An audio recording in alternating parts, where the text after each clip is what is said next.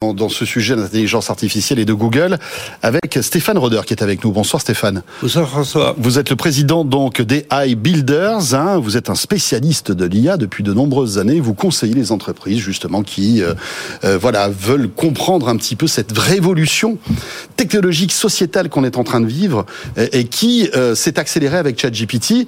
On va se focaliser sur Bard si vous voulez bien. Bard qui est un peu le concurrent de ChatGPT chez Google qui a été annoncé euh, hier, un peu dans la précipitation.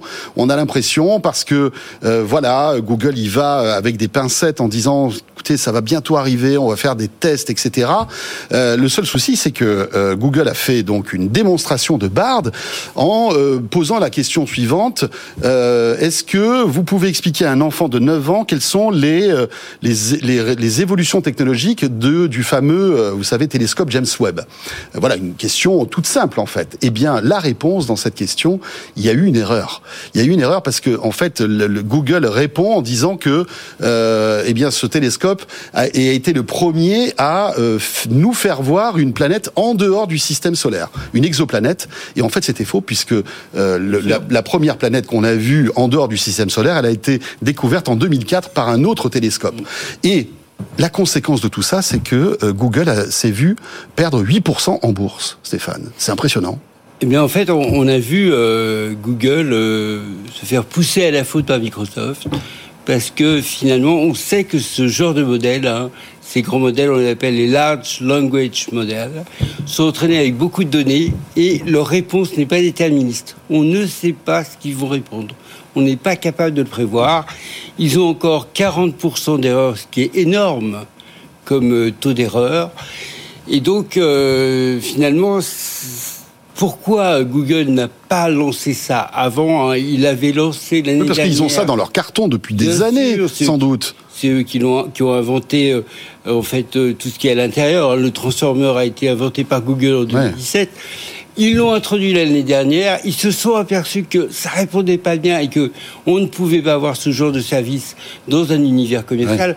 Tout le monde a peur du syndrome T. TAY, qui est le fameux euh, chatbot qui avait répondu des insultes nazies euh, en 2016 chez Microsoft. Tout le monde a peur de ça. Et eh oui, parce qu'il y a de l'argent en jeu. Il y a de l'argent en jeu puisque Google vit de la publicité. Il faut pas froisser, euh, en effet, les, les annonceurs. Bah, froisser et puis même avoir une mauvaise image. C'est une très mauvaise image de l'intelligence artificielle. Et en fait, c'est un très bon coup tactique de Microsoft qui a dit je vais introduire ChatGPT dans Bing. Qui est le moteur de recherche de Microsoft, que personne n'utilise. Enfin, c'est méchant ce que je dis pour Microsoft, mais c'est 3% des, des utilisateurs. 3,7% contre 92% chez Google. Et sans donner de date. effectivement, ils ont raison de ne pas donner de date. Pourquoi? Parce que même le CEO de OpenAI le dit, ChatGPT n'est pas utilisable en l'état il faut encore l'entraîner. C'est un peu comme si vous aviez un enfant qui sait très bien parler, mais qui n'a pas de morale.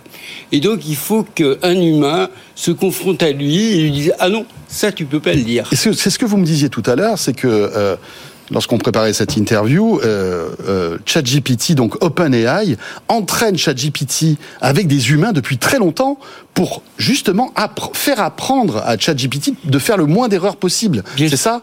Et c'est ce que Google est en train de faire et ce qu'a euh, annoncé Google avec cette, euh, ce bêta-test en fait de Bard, justement pour le nourrir avec des, des humains, des réponses humaines. Exactement. En fait, euh, ChatGPT, globalement, ça existe depuis trois ans. Euh, ça fait bien deux ans qu'ils sont un modèle qui tient la route. Par contre, ils sont bien sûr que ça, disait n'importe quoi, ils l'ont entraîné. Et c'est ce qu'on appelle le reinforcement learning by human, c'est-à-dire qu'un humain vient dire ah non ça c'est pas bien et le modèle apprend. C'est comme, comme on apprend un enfant. Comme on apprend un enfant, comme on crée la morale, cette espèce de surmoi. C'est fascinant ça d'ailleurs. Surmoi freudien, oui, c'est fascinant. Et donc, pour le coup, Google a joué un très bon coup tactique en disant bah, écoutez, je vais l'introduire, mais je vais pas le donner à tout le monde. Donc ils prennent pas de risque.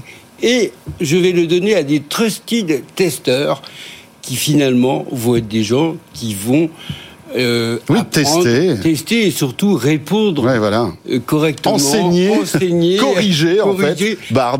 Et pour le coup, Google va avoir des millions d'utilisateurs, des millions de testeurs qui vont venir améliorer euh, ces modèles qui sont dits généralistes. Mmh. En fait, ce que dit euh, le, PDG de, de OpenAI, c'est que ça marche très bien si on les met avec de si on les entraîne avec de l'expertise. Donc dans l'entreprise aujourd'hui, on voit à peu près comment ça va s'insérer. Mmh. On sait euh, mettre de l'entraînement dessus. Il y a des API qui sont aujourd'hui disponibles. On sait les réentraîner avec de l'humain. On va, on est en train de comprendre. Par contre, dans des environnements généralistes, on n'est pas sûr que ça. On n'est pas bah, sûr parce que parce qu'en fait, le monde est gigantesque. Bah, on ne connaît pas euh, l'effort. Voilà. On ne connaît pas l'effort. On ne connaît pas le temps qu'il va falloir pour les entraîner. Aujourd'hui, on a fait des tests dans l'entreprise. Ça fonctionne bien. L'effort n'est hmm. pas si important. Stéphane, juste pour terminer rapidement, euh, ce, que, ce que vous trouvez fascinant, c'est aussi peut-être la prochaine étape que, que Google est en train de préparer, le mélange du texte et de l'image en fait Alors ça, c'est la suite. On a vu du texte, tout texte. La suite, hein, et on n'en parle pas beaucoup, mais ça existe, hein, c'est de partir du texte vers l'image. On pourrait imaginer un architecte en train de décrire une maison et la maison euh, se dessiner sur l'écran avec des règles d'ingénierie.